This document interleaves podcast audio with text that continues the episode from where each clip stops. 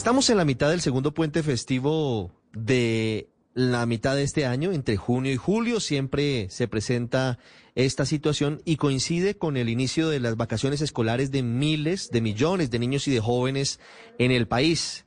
Terminan algunos su año escolar, otros están apenas en la mitad de este año y por eso se toman medidas particularmente rigurosas por parte de las autoridades para garantizar la seguridad en las vías de nuestro país, para evitar que se presenten accidentes. Nunca sobran las recomendaciones y sobre todo, ojo, porque hay una novedad y es que están absolutamente detectadas cuáles son las carreteras más peligrosas para los conductores y vendrá con la aplicación de la tecnología. Estará disponible en una de las aplicaciones más populares de orientación de tráfico en Colombia.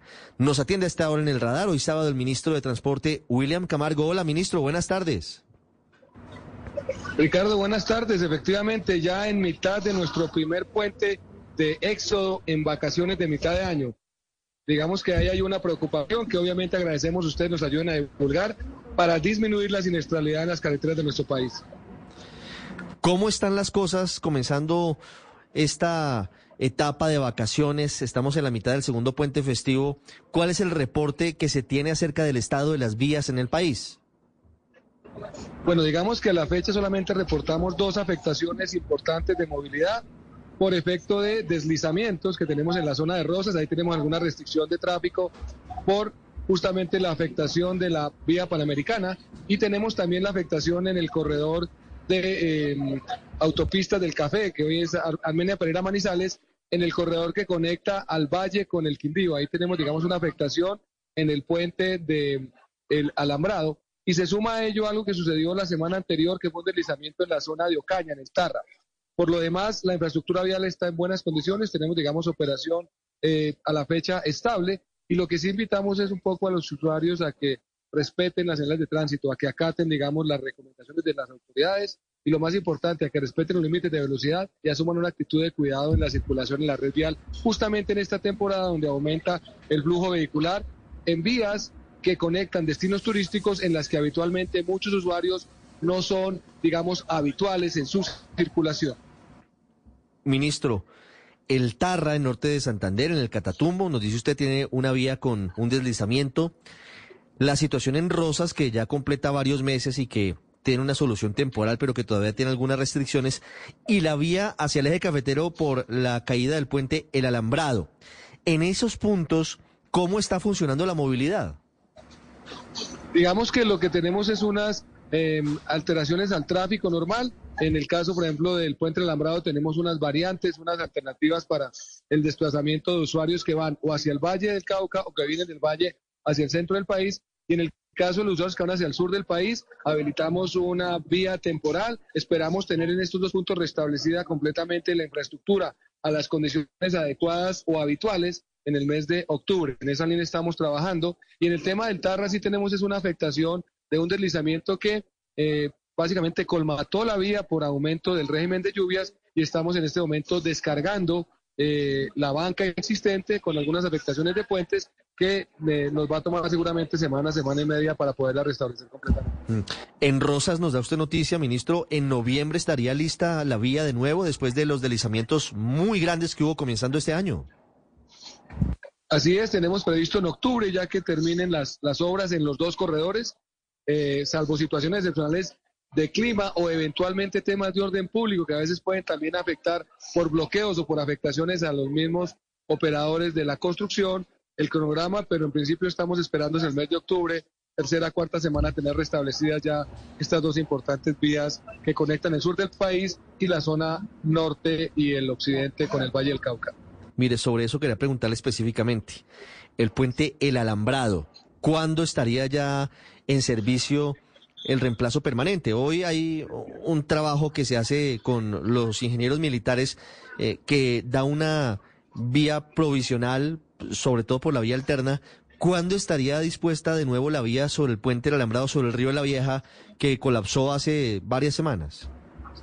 Ahí tenemos un programa de 153 días, del cual ya ha transcurrido un porcentaje importante de desmonte de la estructura, de diseños de adecuación del puente, ya está, digamos, en construcción el puente definitivo y hacia la tercera semana de octubre esperamos por parte del concesionario la entrega de esa infraestructura a la capacidad habitual que tenía un carril por sentido con un puente completamente nuevo de luz de 102 metros.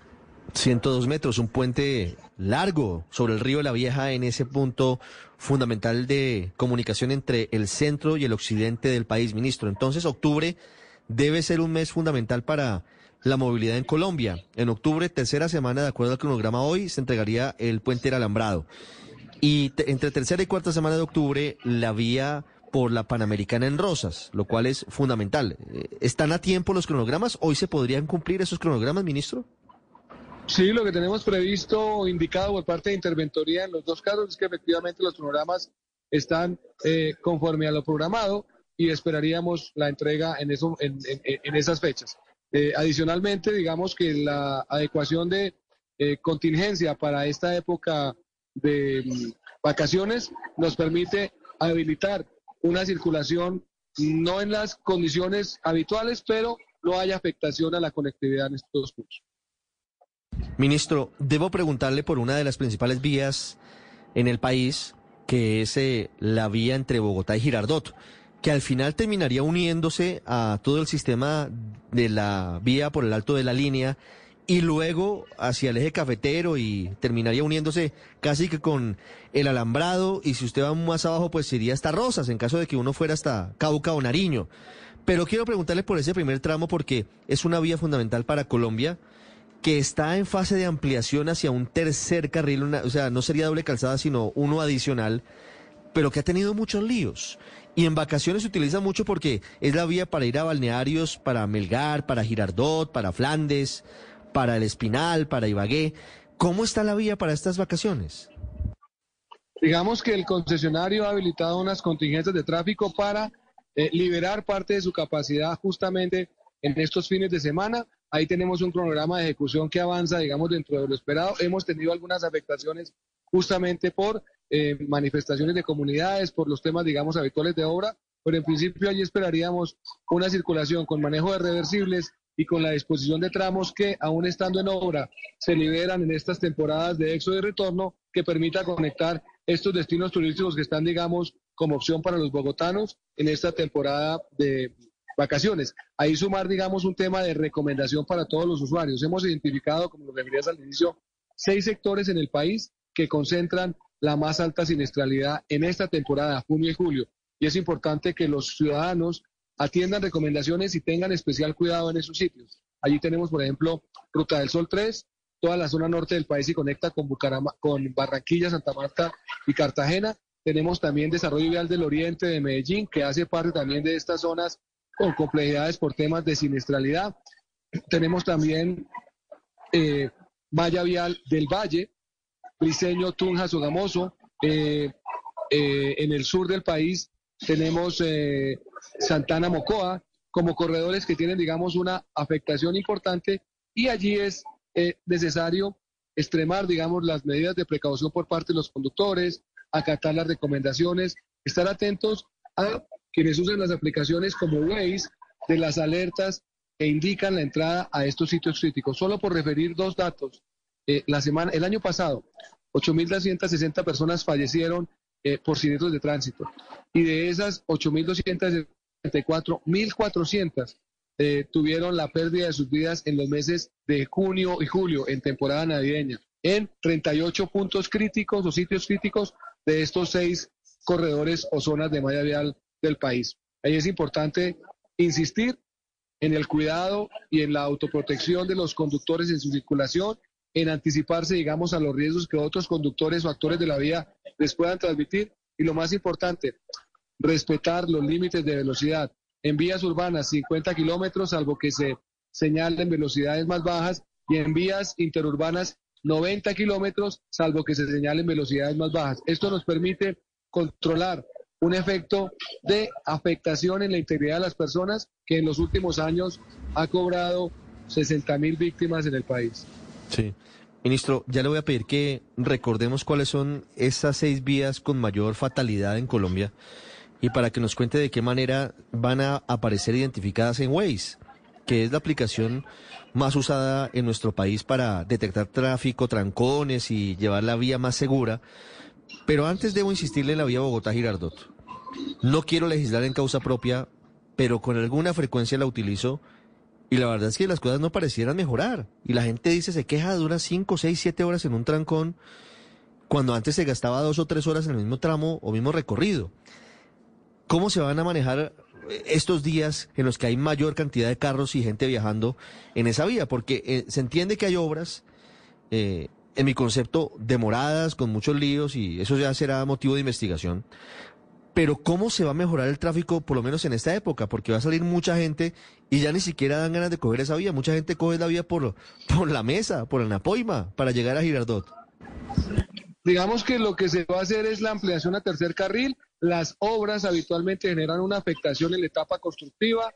Hemos tenido, digamos, un aumento importante de tráfico porque hay un rebote en el aumento de circulación de usuarios hacia diferentes zonas del país que tienen, digamos, esta eh, infraestructura como opción, a pesar de que existe, digamos, una alternativa por la mesa y por Cundinamarca, por otras vías que permiten, digamos, en una coordinación que estamos logrando con eh, la concesión de Cundinamarca y con autoridades de tránsito locales, tener opciones para esa conectividad. En la práctica hay una recomendación saludable que además yo también como usuario la suelo aplicar y es consultar por cuál de los corredores tengo una menor, eh, un menor consumo de tiempo y tomo esa alternativa siempre por principio de tranquilidad. Digamos que en las últimas veces yo he estado recorriendo en periodo de retorno a Bogotá este corredor y relativamente salvo una situación excepcional que se presentó hace dos o tres meses por un problema de coordinación con autoridades locales, los tiempos de viaje son de orden de tres y media a cuatro horas y media desde, eh, en, mi caso,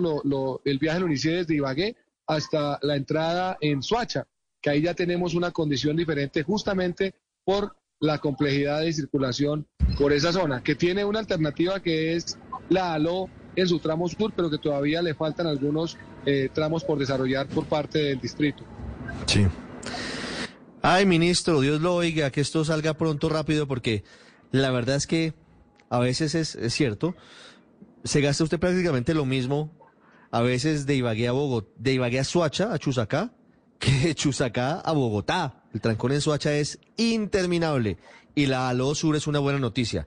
Pero bueno, ministro, cuéntenos cuáles son esos seis tramos, de nuevo, ya no los enunciaba usted, con mayor accidentalidad y cómo lo va a contar a, los usuarios de Waze que van a estar por las vías del país en esta temporada.